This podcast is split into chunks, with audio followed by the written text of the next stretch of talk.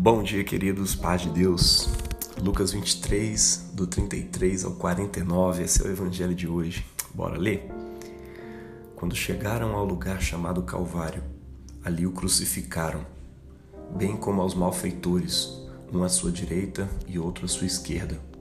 Mas Jesus dizia: Pai, perdoa-lhes, porque não sabem o que fazem. Então, para repartir as roupas deles, dele, lançaram sortes o povo estava ali e observava tudo. Também as autoridades zombavam dele e diziam: Salvou os outros? Que salve a si mesmo. Se é de fato Cristo de Deus, o escolhido.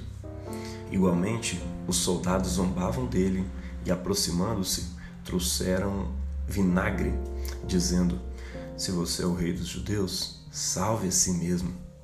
Acima de Jesus estava a seguinte inscrição: Este é o Rei dos Judeus. Um dos malfeitores crucificados blasfemava contra Jesus, dizendo: Você não é o Cristo, salve a si mesmo e a nós também. Porém, o outro malfeitor o repreendeu, dizendo: Você nem ao menos teme a Deus, estando sob igual sentença. A nossa punição é justa, porque estamos recebendo o castigo que os nossos atos merecem, mas este não fez mal nenhum. E acrescentou Jesus: Lembre-se de mim quando você vier no seu reino. Jesus lhe respondeu: Em verdade lhe digo que hoje você estará comigo no paraíso. Já era quase meio-dia e, escurecendo-se o sol, houve trevas sobre toda a terra até as três horas da tarde. E o véu do santuário se rasgou pelo meio. Então Jesus clamou em alta voz: Pai, nas tuas mãos entrego o meu espírito. E dito isto, expirou. O centurião, vendo o que tinha acontecido, deu glória a Deus, dizendo: Verdadeiramente este homem era justo. E todas as multidões reunidas para aquele espetáculo, vendo o que havia acontecido, retiraram-se batendo no peito. Entretanto, os, todos os conhecidos de Jesus e as mulheres que o tinham seguido desde a Galiléia ficaram longe, contemplando essas coisas. Esse é o Evangelho do Senhor. Louvado sejas, ó Cristo. Sexta-feira da Paixão, meu irmão, chegou hoje. Hoje é o dia que Jesus, na cruz, ele foi feito sacrifício pelos nossos pecados. Eu quero convidar você a refletir a partir do nosso devocional, né? 40 dias para refletir. E o tema de hoje é lições da cruz. Naquela noite aconteceu de eles irem ao jardim do Getsemane para orar. Jesus é então preso sob a traição de Judas e levado, a, levado de Pilatos para o Sinédrio e vice-versa, em uma troca de responsabilidades típica de quem teme assumi-las. Por fim, sua morte por crucificação é decretada e eles seguem em um cortejo de dor e humilhação pelas ruas de Jerusalém, no que acertadamente se chama hoje de Via Dolorosa, uma vez que dor foi a maior expressão de todo aquele trajeto. E nunca se esqueça, em nenhum momento sequer, que toda essa dor foi por você. No texto de hoje, Lucas narra a chegada ao lugar chamado Caveira. Nesse lugar existe tanto exemplo de amor quanto a humanidade jamais viu. Jesus, estraçalhado fisicamente, no limite humano de uma crucificação, ainda encontra tempo e energia para abençoar aquele povo e deixar lições para a eternidade. A primeira lição do Calvário seria o perdão. Sim, ninguém, humanamente falando, teria essa capacidade de perdoar seus algozes, julgando-os inocentes de, de tamanho ato de terror. Eles não sabem o que fazem, não seria essa razão suficiente para nós perdoarmos os outros? Isso era suficiente para Jesus. A ignorância genuína da maldade romana e a eles Jesus se dirigia era um fato. Eles não sabiam e nem queriam saber da religiosidade judaica. Aprendo aqui que antes de reagir a alguém, e até aos insultos que recebemos pela nossa fé, vejamos se de fato essas pessoas sabem o que fazem.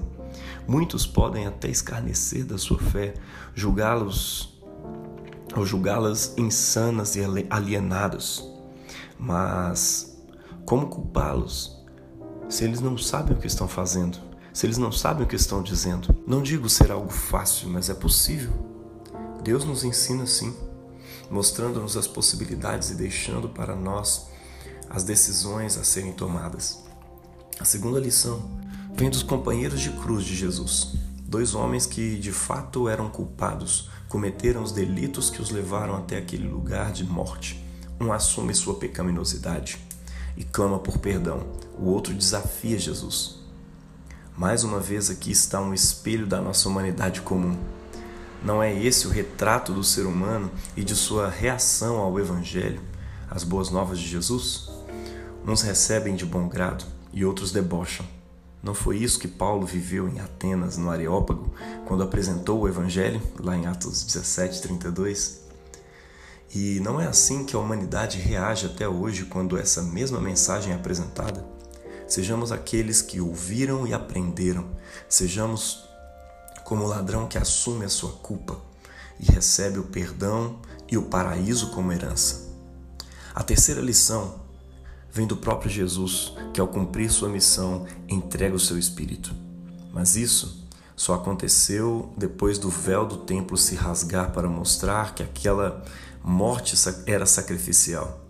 E a partir daquele momento o acesso ao Pai era irrestrito, ilimitado e pessoal, e a qualquer momento.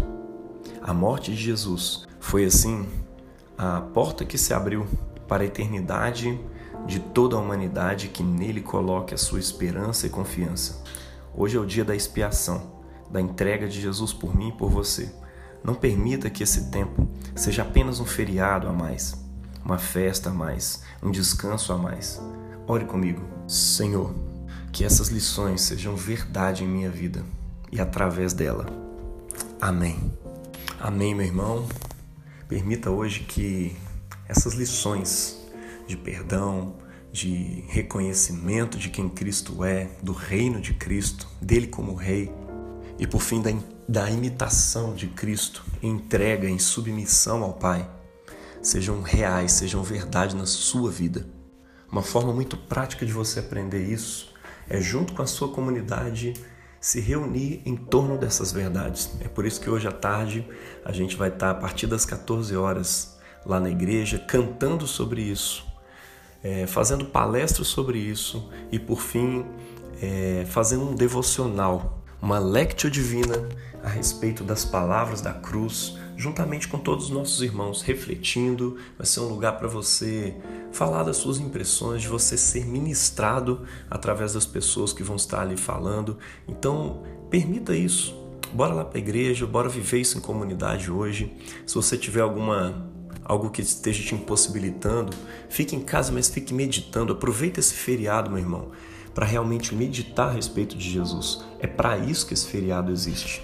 Ele não é para você sair, não é para você ir para cachoeira, não é para você é, é, viajar, não é para você curtir. Hoje é o dia da morte do nosso Senhor. E em reconhecimento desse reinado, desse trono que Jesus acaba de tomar, como qualquer súdito que acaba de ver um novo rei se sentando no trono, que nós também nos prostremos em temor, em reverência, em jejum, entendendo que esse trono é uma cruz, que essa coroa é uma coroa de espinhos, que ele tomou sobre si para receber o poder e autoridade sobre toda a terra. Em reverência a Cristo hoje, meu irmão, ainda que você tenha guardado ao longo de toda essa quaresma alguma penitência, algum jejum, intensifique isso hoje. Faça jejum hoje. Procure padecer junto com Cristo, participar, partilhar dos seus sofrimentos, para que nessa Páscoa e nessa vigília de Páscoa a gente possa partilhar também da sua vida ressurreta. Veja só, isso é uma pedagogia. É impossível para aquele que não entendeu o tamanho dos seus pecados e o tamanho do sofrimento de Cristo poder entender o tamanho da sua graça, o tamanho da vida ressurreta que nos é entregue também juntamente com Ele. Todo cristão precisa entender as duas realidades ao longo da vida. Alguns fazem isso por meio de leitura, meditação, estudos e tudo mais. Nós na Igreja Anglicana vivemos isso como um calendário todos os anos para que a gente nunca se esqueça, para que nossas crianças aprendam e para que, mais do que a nossa mente, mas também o nosso coração, possa aprender sobre essas duas verdades. Então, bora viver isso como igreja hoje, que Deus possa iluminar o seu coração através desse dia de trevas paradoxal, né? Mas que ele ilumine o teu coração hoje em nome de Jesus. Que Deus te abençoe na prática dessa palavra em nome do Pai, do Filho e do Espírito Santo. Amém.